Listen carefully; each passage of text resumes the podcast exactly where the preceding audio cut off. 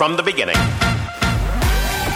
Se regalan dudas nace de la infinita necesidad de cuestionarnos todo. Todo. Todo lo que está a nuestro alrededor. ¿Por qué creemos lo que creemos? ¿Qué alternativas hay? ¿De dónde venimos y hacia dónde vamos? ¿Cómo tomar decisiones más informadas? Coexistir para vivir más intensamente sin dejar de crecer. Hemos tenido tantas dudas durante tanto tiempo que te las queremos regalar. Soy Leti Sagún Y yo, Ashley Franje. y en este espacio invitamos a Expertos, amigos, profesores, gente que queremos y que admiramos, que sabe y no sabe tanto. de todo eso que tendríamos que estar hablando. Planning for your next trip? Elevate your travel style with Quince. Quince has all the jet setting essentials you'll want for your next getaway, like European linen, premium luggage options, buttery soft Italian leather bags, and so much more. And is all priced at 50 to 80% less than similar brands. Plus, Quince only works with factories that use safe and ethical manufacturing practices. Pack your bags with high-quality essentials you'll be wearing for vacations to come with Quince. Go to quince.com slash pack for free shipping and 365-day returns. Planning for your next trip? Elevate your travel style with Quince. Quince has all the jet-setting essentials you'll want for your next getaway, like European linen, premium luggage options, buttery soft Italian leather bags, and so much more. And is all priced at 50 to 80% less than similar brands. Plus, Quince only works with factories that use safe and ethical manufacturing practices.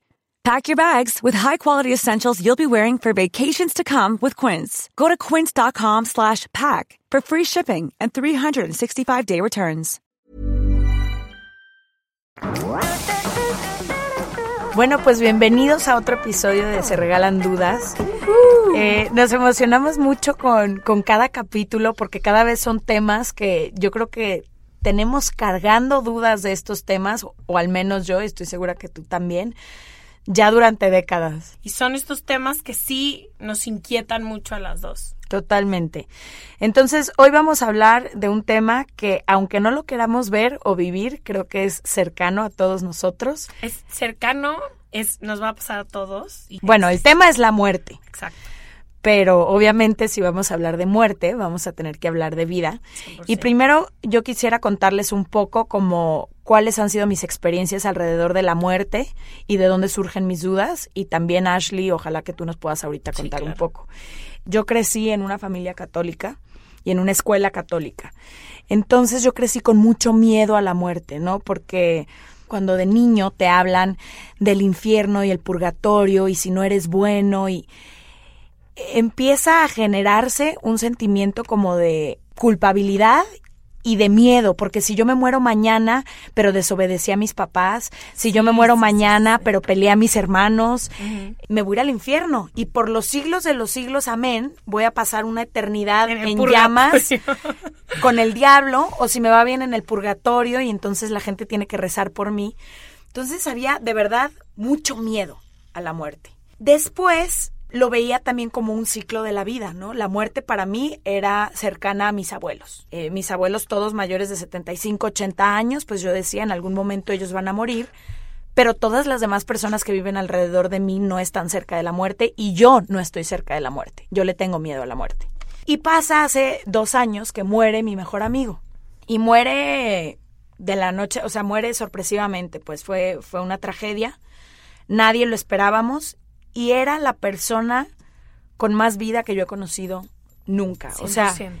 él tenía muy claro, yo digo que él sabía que se iba a morir muy joven porque él tenía muy claro que cada día era el último día. E incluso yo tenía como esta batalla con él de decirle, pero cuídate, pero no está bien que comas chatarra todos los días.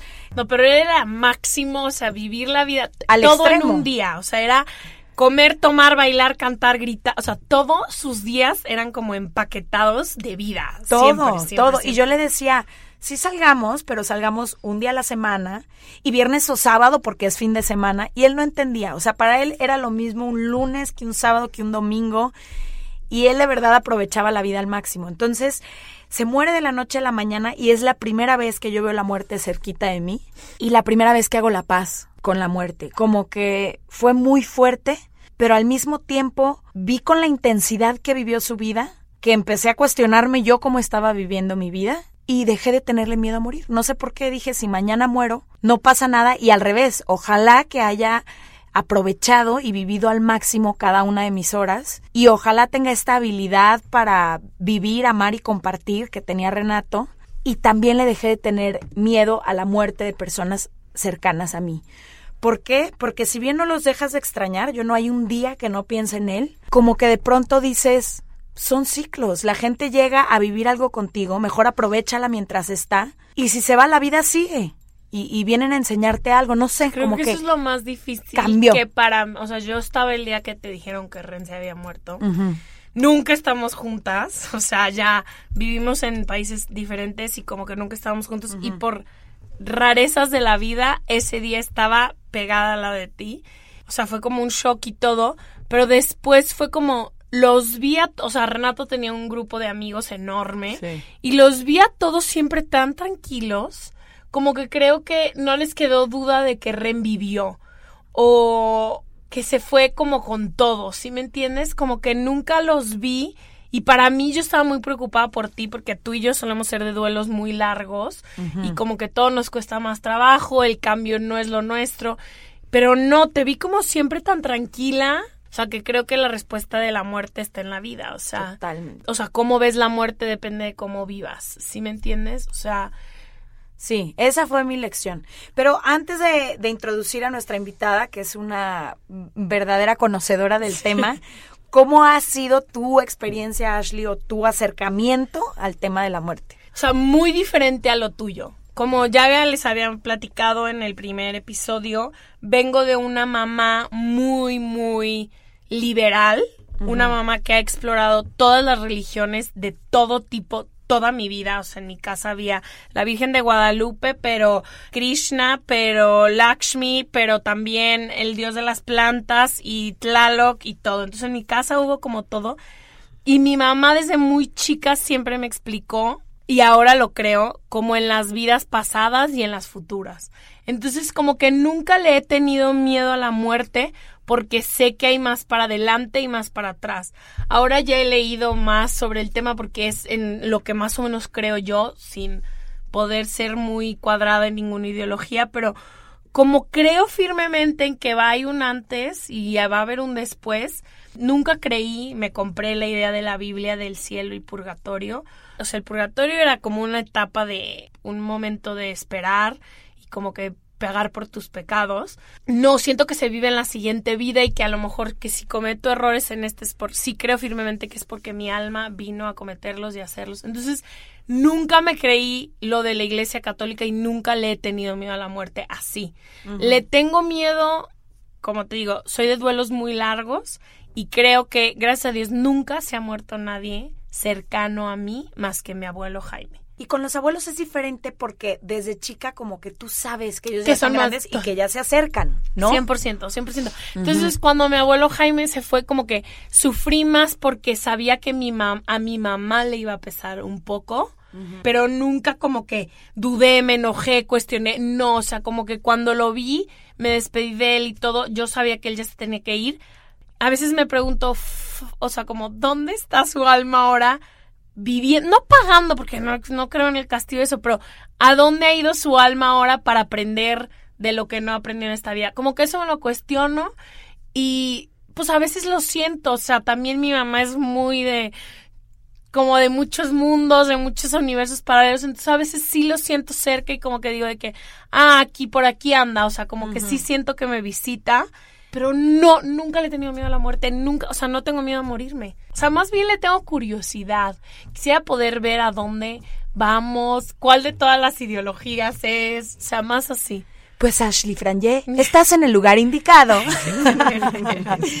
Justo eh, me encanta que tengas tantas dudas porque yo también las tengo y para eso ya yo creo que ya le queremos dar la bienvenida a nuestra invitada. Una mujer increíble que me la han recomendado muchas personas y yo creo que eso habla muy bien de, de tu trabajo y de lo que has hecho.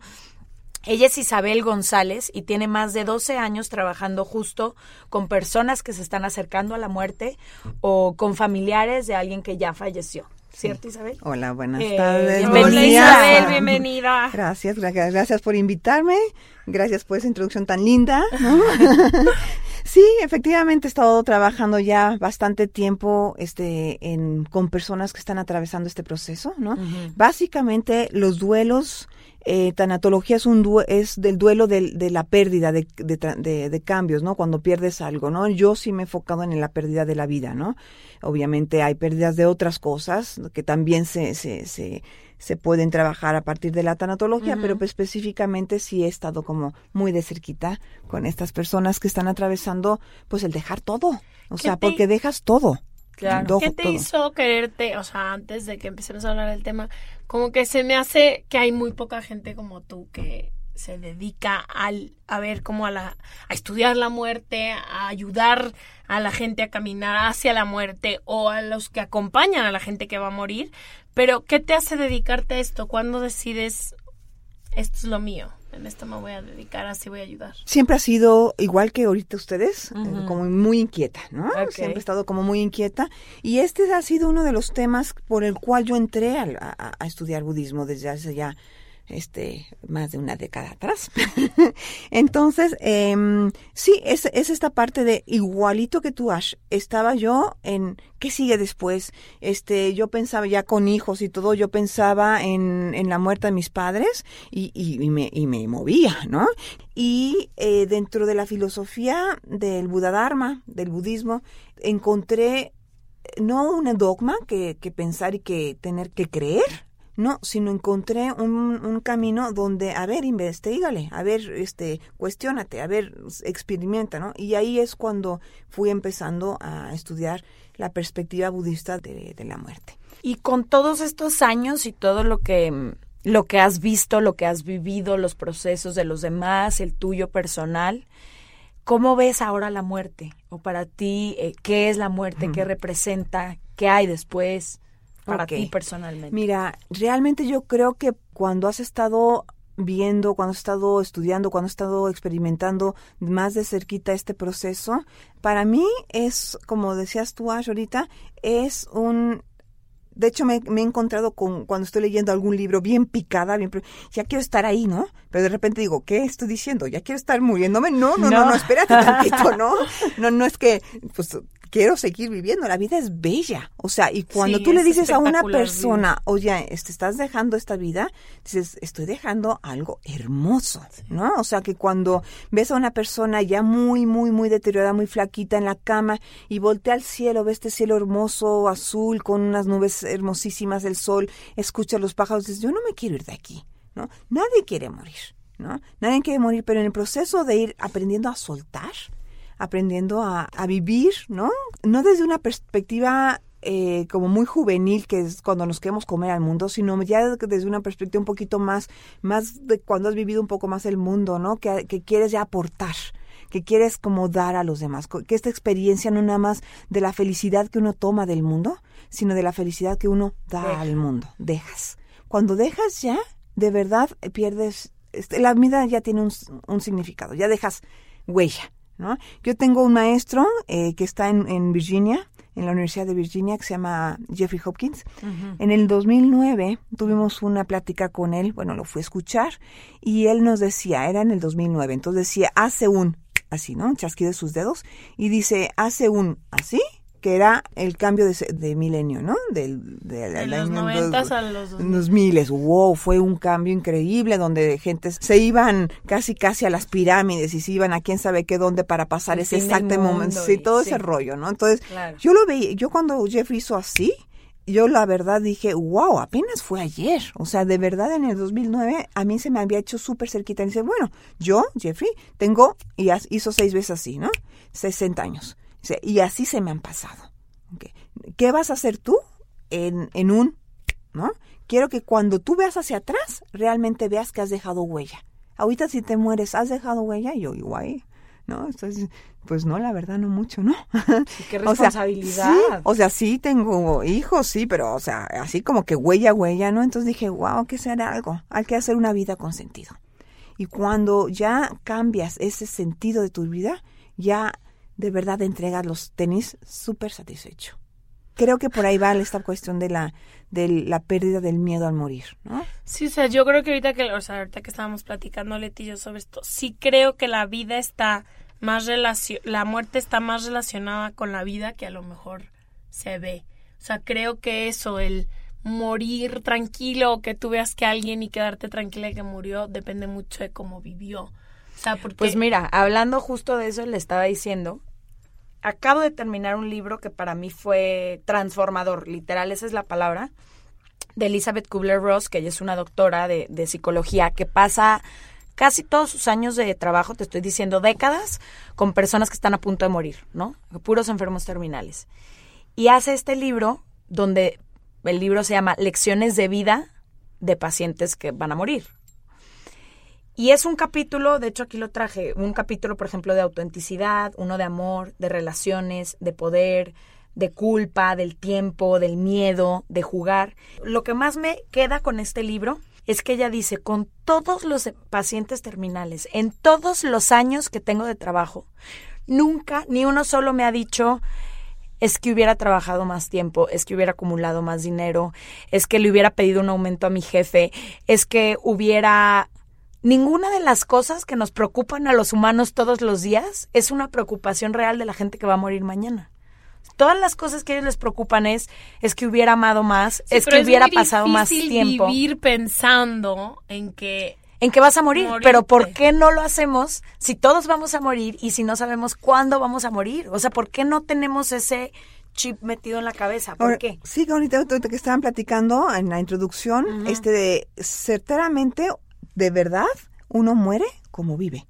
De verdad. O sea, si tú estás apegado a tu cuerpo, o sea, se te va a caer todo eventualmente, aunque te hagas las, las, cirugías que te hagas, algún día se te van a caer. Claro.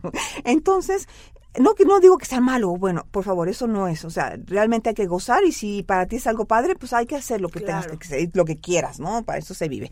Pero a lo que voy es que no le tomes refugio a eso, o sea, que no sea lo que te dé felicidad, que sea algo que te divierta quizá, pero que no sea algo que realmente requieras lo que es el dinero, la importancia personal, que seas alguien en el trabajo, aquí y allá, llegar a ser alguien, ser alguien a nivel occidental como esta parte de, llegar a ser jefe, llegar a tener a tener la, la reverencia de todos o llegar que digan reconocimiento, sí, todo eso, control, control muchísimo, ¿no? O sea, toda esa parte eventualmente se va.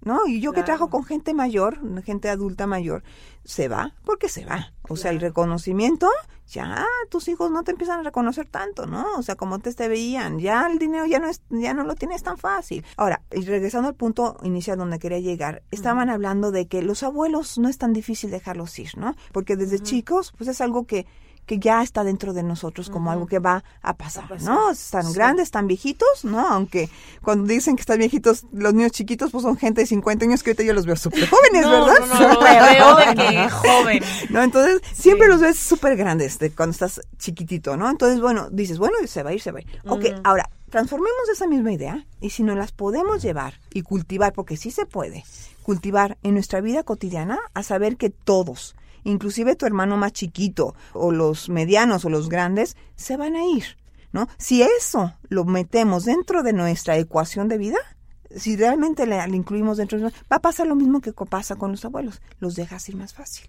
porque no va a ser nuestra prioridad. Es y viviríamos, yo creo, disfrutando a estas personas de diferente manera. Todos estamos aquí temporalmente, a lo mejor empezaríamos a apreciar esas cosas. La impermanencia. Exacto. la impermanencia es una de las columnas principales del budismo, ¿no? Somos impermanentes, constante cambio. Hay un libro que leí, no sé si ya lo leíste, Muchas vidas, muchos maestros. Obvio, ahorita lo iba a sacar al tema. Bueno, este es un libro de un doctor, híjole, a ver. Brian Weiss. Ah, él que habla sobre, bueno, una paciente suya tiene como un trauma o algo y la trata y empiezan como a hacer regresiones y todo. Y yo, como en este que nunca le he tenido miedo a la muerte, ni después de leer ese libro, menos. Porque como que él dice que hay como grupos de almas que se mueven juntos de una vida a otra y no sé qué.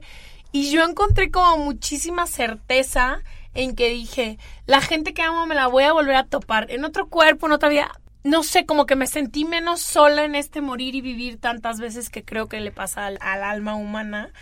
Algo que a mí me parece muy importante es esto como de que, como dices, de que no hay permanencia en una vida y como el entender que vas como hacia adelante, hacia atrás muchas veces. A mí me ha traído mucha paz, pero también es como lo de la Biblia y la religión, o lo que sea lo que crees. Como te digo, ¿y si no? Como mi abuela, mi abuela decía que ella iba a comulgar por si las dudas.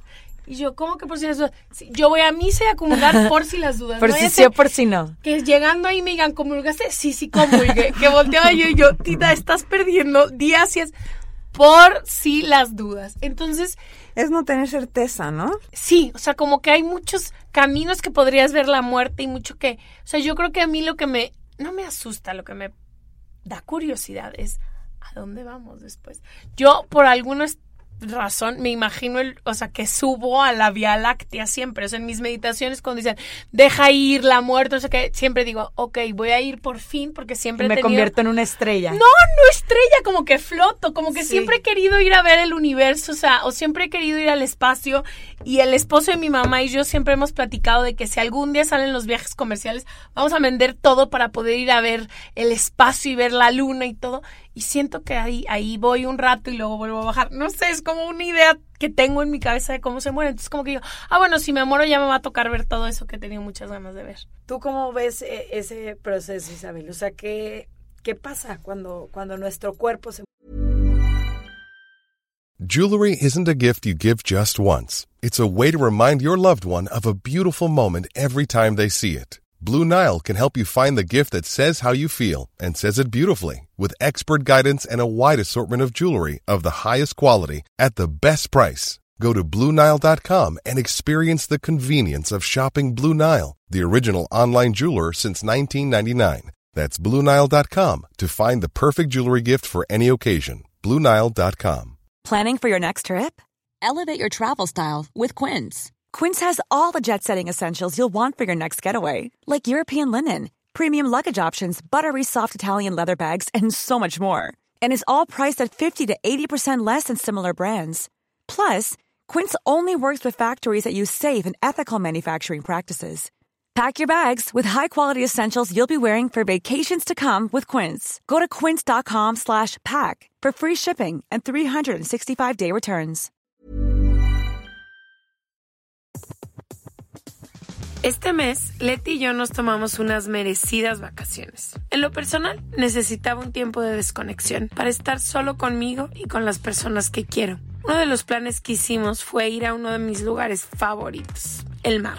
Por eso decidí comprarme un traje de baño lindo, protector solar y algunas otras cosas que quería llevarme a la playa. Después de comprar lo que necesitaba, usé una app que se convirtió en mi más grande aliada, porque me regresó dinero en efectivo y me recompensó por muchos de los gastos que hice. La app se llama Hypora y es muy sencilla, rápida y segura de usar. Hybora me ha regresado dinero por comprar en tiendas como Lowell's, Macy's, Sephora, Best Buy y mucho más. Tú también puedes empezar a usarla y recibir dinero por comprar desde comestibles hasta artículos del hogar y de belleza. Lo único que tienes que hacer es agregar tus ofertas en la aplicación, subir tu recibo y listo. Obtendrás dinero real que podrás depositar a tu cuenta bancaria, PayPal o tarjetas de regalo. Si tú también quieres aprovechar estos beneficios, en este momento, para ti que eres parte de nuestra comunidad, Hybora ofrece 5 dólares por solo probar Hybora usando el código DUDAS cuando te registras.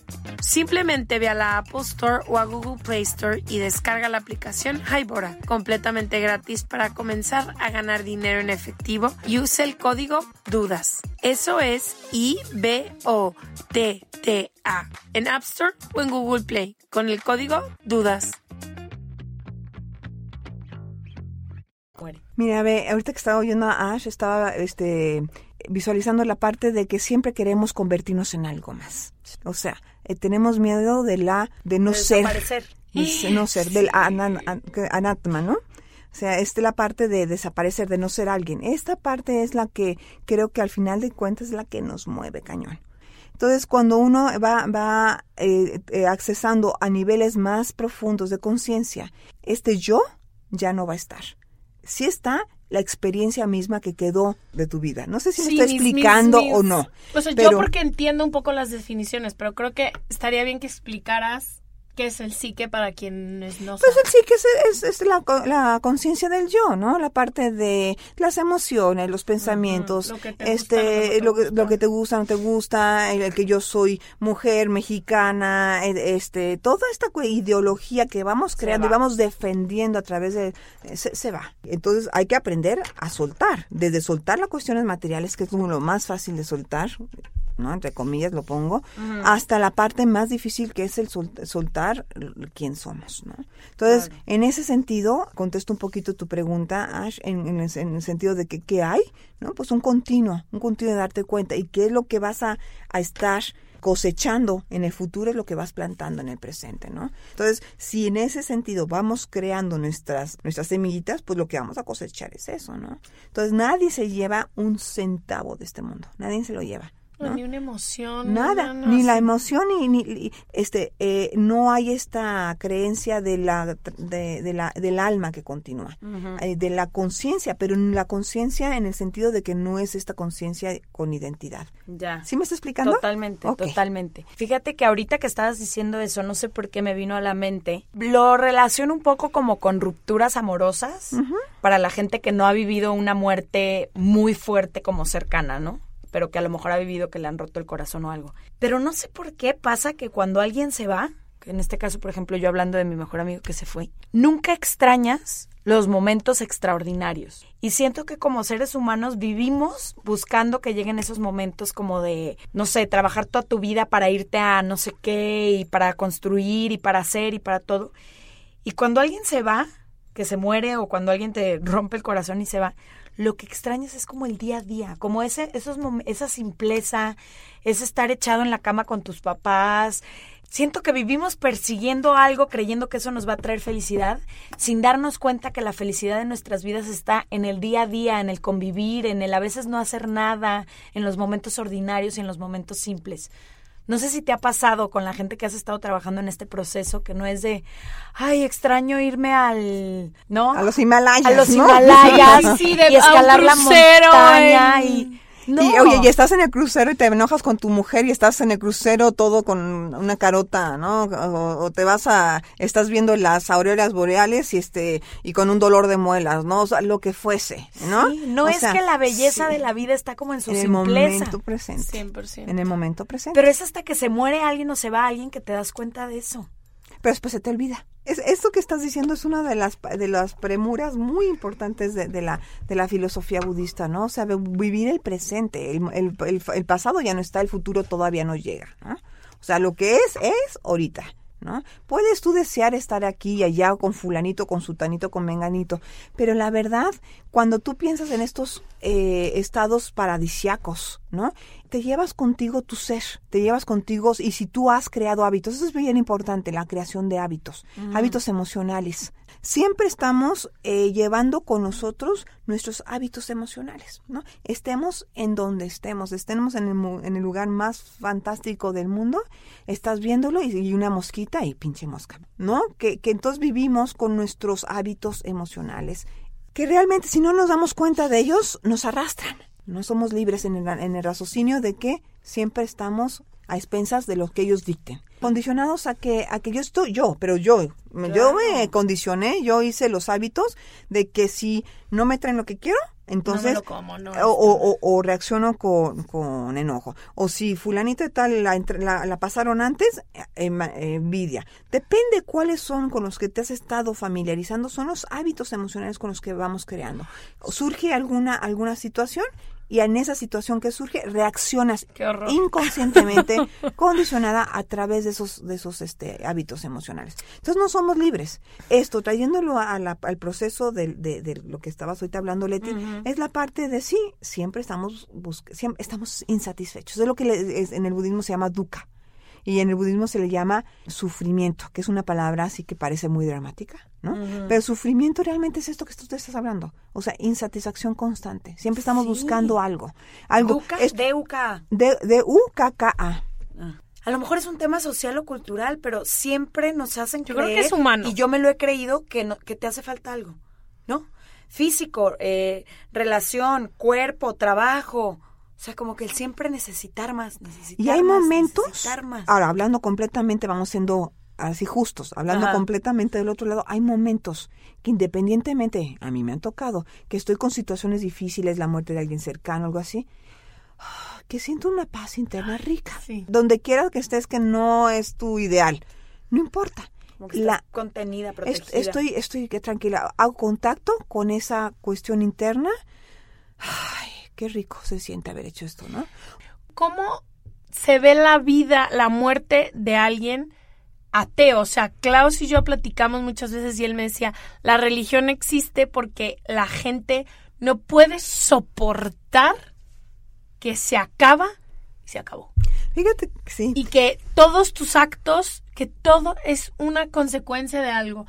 ¿Cómo se puede ver la muerte de un punto completamente ateo?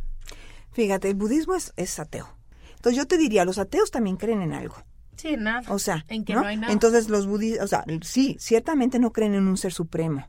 Y pero el, el budismo tampoco lo que lo, lo cree. Pero es diferente el proceso de alguien que cree infinitamente en un Dios que lo va a perdonar y que lo va a recibir con los brazos abiertos. Tiene Al confianza. proceso de muerte de alguien, por ejemplo, que no cree que haya nada en Bueno, el momento que se va. Quizá no, no sé, hay que preguntarle a, esa- a esas personas. ¿Por qué? Porque si Pero en ellas tu están- experiencia, o sea, con quienes Mira, has trabajado. Ellas, este, algunas personas están tan, a ver, si es el contacto, si esas personas tienen contacto consigo mismas, si realmente están contentas y satisfechas de su vida, si han sido unas personas muy aportadoras, han, hecho su vida con sentido y tienen una, una cuestión de que, de que realmente están sa- 100% satisfechas de la vida, no tienen por qué tener miedo. Y a la hora de, tener- de morir, si mueres sin miedo, dejándote ir, ¿qué importa lo que venga acá? O sea, hoy tú ya estás dejando los zapatos súper bien dados. Estoy hablando de los que 100% están en ese sentido, ¿no? En, en- en el sentido de que no voy a hacer nada y estoy contenta por eso. Entonces, en ese sentido, sí es lo mismo. ¿Por qué? Porque están creyendo, tienen su propio dogma, tienen su propia sí, todo, ideología. signi- todo tiene que ver con la idea que tú Entonces, si tú crees. real, realmente sabes y estás bien, muy bien con, la, con, con el concepto de que a la hora de la muerte no va a haber nada de ti y estás contento con eso, estás súper bien, Te vas en paz.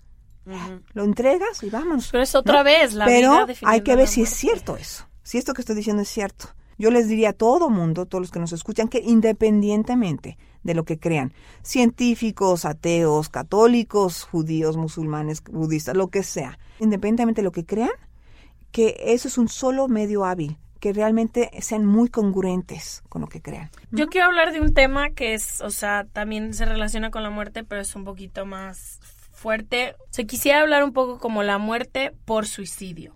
O sea, la gente que decide llevar a salir del mundo, creo yo, o sea, siendo una persona que he pasado por depresión, o sea, hay momentos, sí creo que quien decide quitarse la vida es una crisis en un momento muy chico, porque como le decimos, creo que vivir es increíble, me siento la más afortunada, pero si a lo mejor le hubiera terminado de escarbar en una depresión durante muchos años, acabaría a lo mejor en eso, no que tengo pensamientos suicidas ni mucho menos, pero es una enfermedad que no se siente como enfermedad, es real, la sientes, es una vivencia, ves todo oscuro, todo lo que Y no ves la salida que todo mundo alrededor ve de que es que por qué no pidió ayuda, es que por qué no dijo, es que por qué no, ¿no? Y, y, o sea, por eso yo ponía el otro día en mis redes sociales de que tú acércate a la gente, porque cuando estás en esa situación, no vas a pedir ayuda. ¿qué? La ayuda no, no existe la palabra levantarte y pedir ayuda. Pero, o sea, Échale ganas, échale, échale ganas. ganas. ¿Cómo que le echo ganas? Siento que me estoy muriendo. Es más, voy a ir a morirme. O sea, no. Cambia tus pensamientos negativos por pensamientos Levántate y haz ejercicio.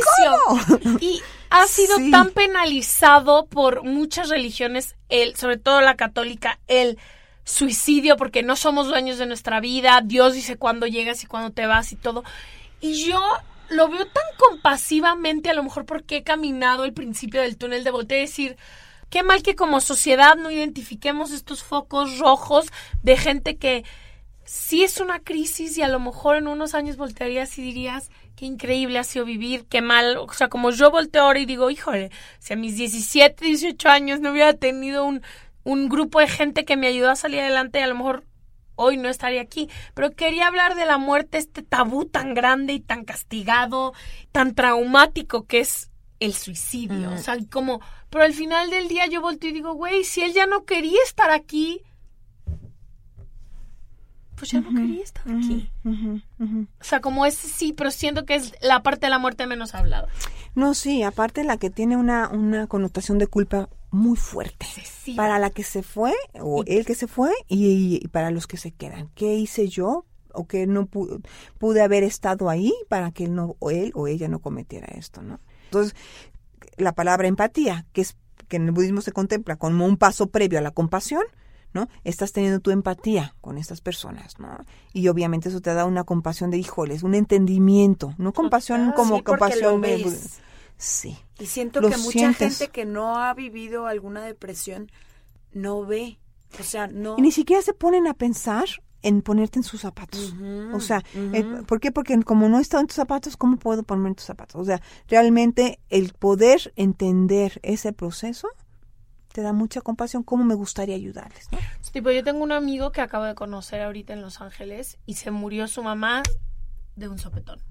Y él no podía salir de Los Ángeles porque por la visa. Entonces no pudo ir al velorio, no pudo despedirse todo. Y él me decía, es que no me puedo levantar de la cama. No me puedo levantar de la cama. Y todo mundo a su alrededor era, levántate, es que, güey, levántate a las nueve, pon tu alarma, ponte en la casa. Y yo volteé durante una vuelta y le dije, güey, te entiendo. Te, eh, eh, dije, te veo. No hay lugar donde puedas estar más que en tu cama.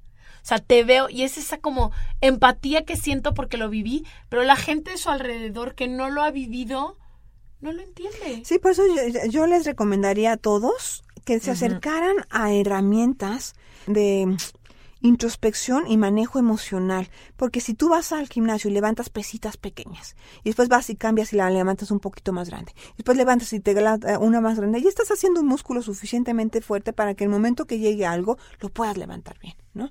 Entonces, si en el momento en que alguien muere muy cercano con un, con un suicidio, algo así, entonces vas a tener suficiente eh, capacidad este para poder o si tú eres la persona que estás atravesando por ese por ese proceso que te va a llevar a un suicidio puedes entonces tener la, si- la- la suficiente musculatura y el ahora sí el know-how no o la familiaridad de poder acceder a herramientas que te van a ayudar a salir de eso No, y también pero si no las tienes o sea, todo el mundo te dice no te enojes, todo el mundo te dice no, o sea, ya párate, pero nos dicen el cómo, ¿no? Y el cómo es bien importante. Y esos son los que, lo, lo que yo he encontrado impresionantemente valioso en las herramientas del Buda Dharma. Dicen un cómo. Y hablando específicamente, por ejemplo, del tema del suicidio, pero más allá de lo que tú dices, de la culpabilidad que se queda con los que se quedan, Claro. creo que es algo también muy recurrente, aunque la persona no se suicide con las muertes no esperadas, ¿no? Las muertes que son de, de la noche a la mañana, que la mayoría de las personas se quedan o nos quedamos como con una sensación de ¿por qué no aproveché más el tiempo? ¿Por qué no le dije? ¿Por qué no hice? ¿Por qué no sé qué? ¿Qué recomiendas tú, Isabel? O sea, hablando sí del tema del suicidio y la gente que se queda, pero de todas esas culpas que vienen con que la vienen muerte. con la muerte de alguien.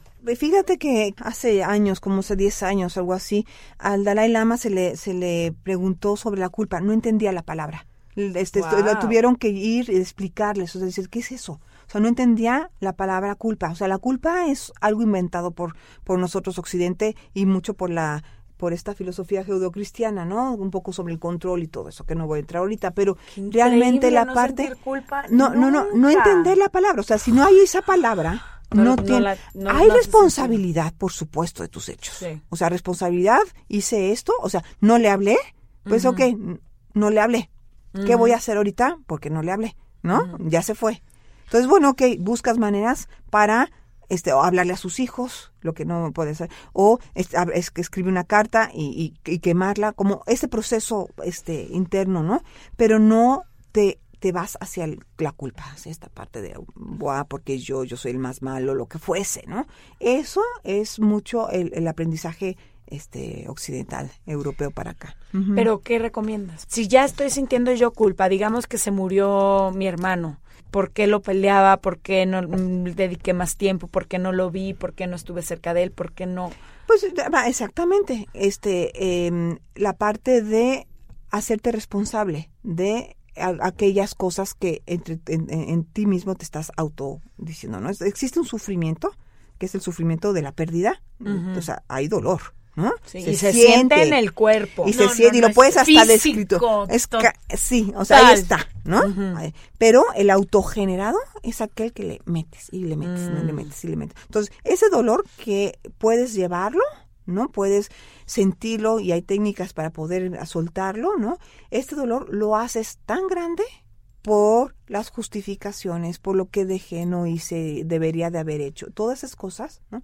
Que la- lo haces mucho más duro, mucho más grande, mucho más pesado. Si que le mover. das de comer a lo que... Ajá. a la- Entonces primero es darte cuenta y darte cuenta que tú te estás autogenerando eso, ¿no? Eso es por primer lado. Y segundo, tomar responsabilidad, ¿no? De lo que lo que estás haciendo, dejando de hacer, pensando, Claro. dejando de pensar. Eso es bien importante.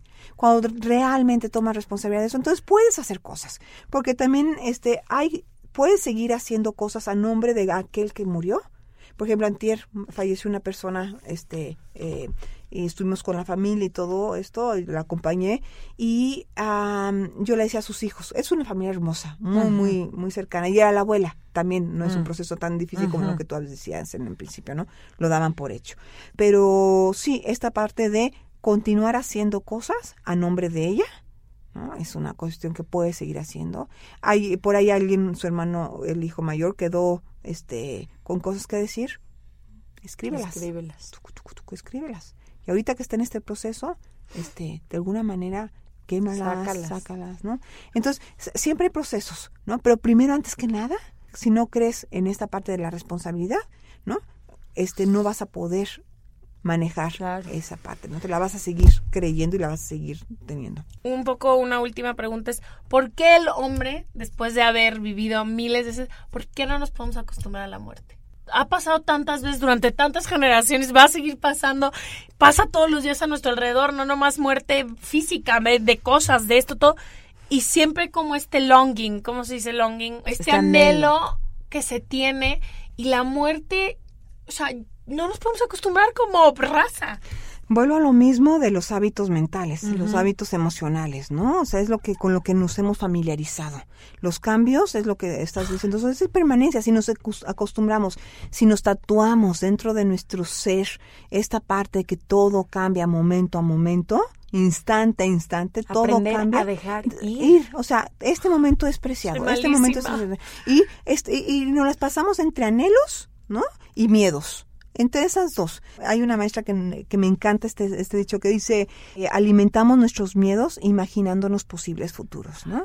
Alimentamos nuestros miedos imaginándonos posibles futuros.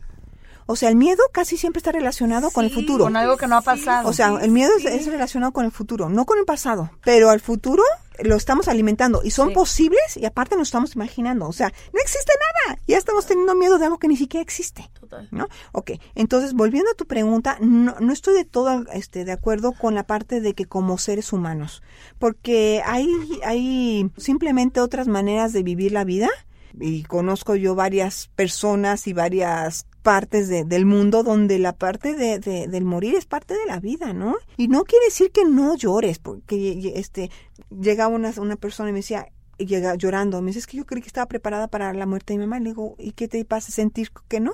Y me dice, porque estoy llorando. Le digo, no, o sea, no que no me mueva emocionalmente. Eso que ellos, eso no es prepararte para morir. Prepararte para morir, te- que significa mucho esta parte de poder fluir con lo que vaya pasando, ¿no? Y sentir el- la emoción, pero no dejarte llevar por la emoción, ni tampoco quitarla, estar presente con la emoción. ¿No? Y cuando estás presente con, esa- con la emoción, estás presente con la emoción tal y cual es la emoción, no alimentándola. Cuando la alimentas, te estás empezando a dejar ir por ella. ¿Sí? ¿Me estoy explicando? Totalmente. Entonces es, es mantenerte en esta parte de la mitad, ¿no? En- entre, entre uno y otro. Entonces, como seres humanos tenemos el potencial 100% de poder vivir, morir plenamente, ¿no? O sea, realmente tenerla presente sin esta cuestión de la nube negra que la tienes con... No, no, no, tener presente la muerte es, como decías tú, Leti, al principio, es vivir plenamente al- en el momento presente. ¿Qué quiere decir eso? También estar con, eh, con un autoconocimiento de cómo son tus hábitos emocionales. Sí. Mientras no estés presente, estás en- con una atención autocentrada. Y, y no quiere decir que es malo y bueno, simplemente estás autocentrado. Isabel, para cualquier persona que nos escucha, que mm, está pasando mm, por algún proceso similar, que tienen algún pariente cercano que a lo mejor está en una etapa terminal o que acaba de morir alguien y no han podido hacer las paces con esa idea o quien sea que pueda necesitar de tu ayuda o de alguien, ¿nos podrás dar información de dónde localizarte? Antes que dar mi información, gracias, yo les diría, no se esperen en ese momento ahorita los que están escuchando, no se esperen a llegar a tener ese, ese momento para poderse acercar a, transformar la ah, manera de vivir de la vida, ¿no? Sí, preventiva. Ahora, sí, preventiva 100%, lo que ahorita estábamos hablando, cómo empezar a levantar pesitas chiquitas, ¿no? Para cuando llegue la grande poderlas levantar bien, ¿no? Si no, te va a arrastrar los emocionales. Ok, hay dos maneras, uno en Casa Tibet Guadalajara, eh, ahí me pueden encontrar, el teléfono es 3615-3527, aquí en Guadalajara, que es con el, el 36 15 35 27 y si están hablando de fuera es 33 entonces 33 36 15 35 27. Sí, o googleen Casa Tibet Guadalajara, que básicamente es casatibetgdl.org. Y finalmente te dejamos con la pregunta que le hacemos a todos nuestros invitados. Si pudieras regalar dudas, ¿qué dudas regalarías? Pues yo no, yo quiero que se cuestionen el cómo viven, ¿no? si realmente su vida tiene sentido real, ¿no? Un poquito más de lo mundano. Estoy haciendo algo, lo que me dijo Jeffrey Hopkins, ¿no? Esta parte de en un así, o sea, en un 10 años, ¿qué hicieron en su pasado? ¿no? Entonces, hoy, hoy, hace 10 años, ¿han hecho algo que digan, aporté a mi vida? Esa duda, pon, este, cuestionensela. Y si no, pónganse a hacer algo para que en el siguiente chisqueadero puedan voltear para atrás y decir, ya me puedo ir muy satisfecho. Amén. Amén. Muchísimas gracias por escucharnos. Los vemos la próxima semana aquí en Se Regalan Dudas. Pueden seguirnos en redes sociales en arroba Se Regalan Dudas. Estamos en Twitter, en Instagram y en todas las plataformas habidas y por haber. Muchísimas gracias. Soy Ashley Franje. Yo Leti Sagún. Y los vemos pronto. Gracias. Planning for your next trip? Elevate your travel style with Quince. Quince has all the jet setting essentials you'll want for your next getaway, like European linen, premium luggage options, buttery soft Italian leather bags, and so much more. And is all priced at 50 to 80% less than similar brands. Plus, Quince only works with factories that use safe and ethical manufacturing practices. Pack your bags with high-quality essentials you'll be wearing for vacations to come with Quince. Go to quince.com/pack for free shipping and 365-day returns. Even when we're on a budget, we still deserve nice things. Quince is a place to scoop up stunning high-end goods for 50 to 80% less than similar brands. They have buttery soft cashmere sweaters starting at $50, luxurious Italian leather bags, and so much more. Plus, Quince only works with factories that use safe, ethical, and responsible manufacturing. Get the high-end goods you'll love without the high price tag with Quince. Go to quince.com/style for free shipping and 365-day returns.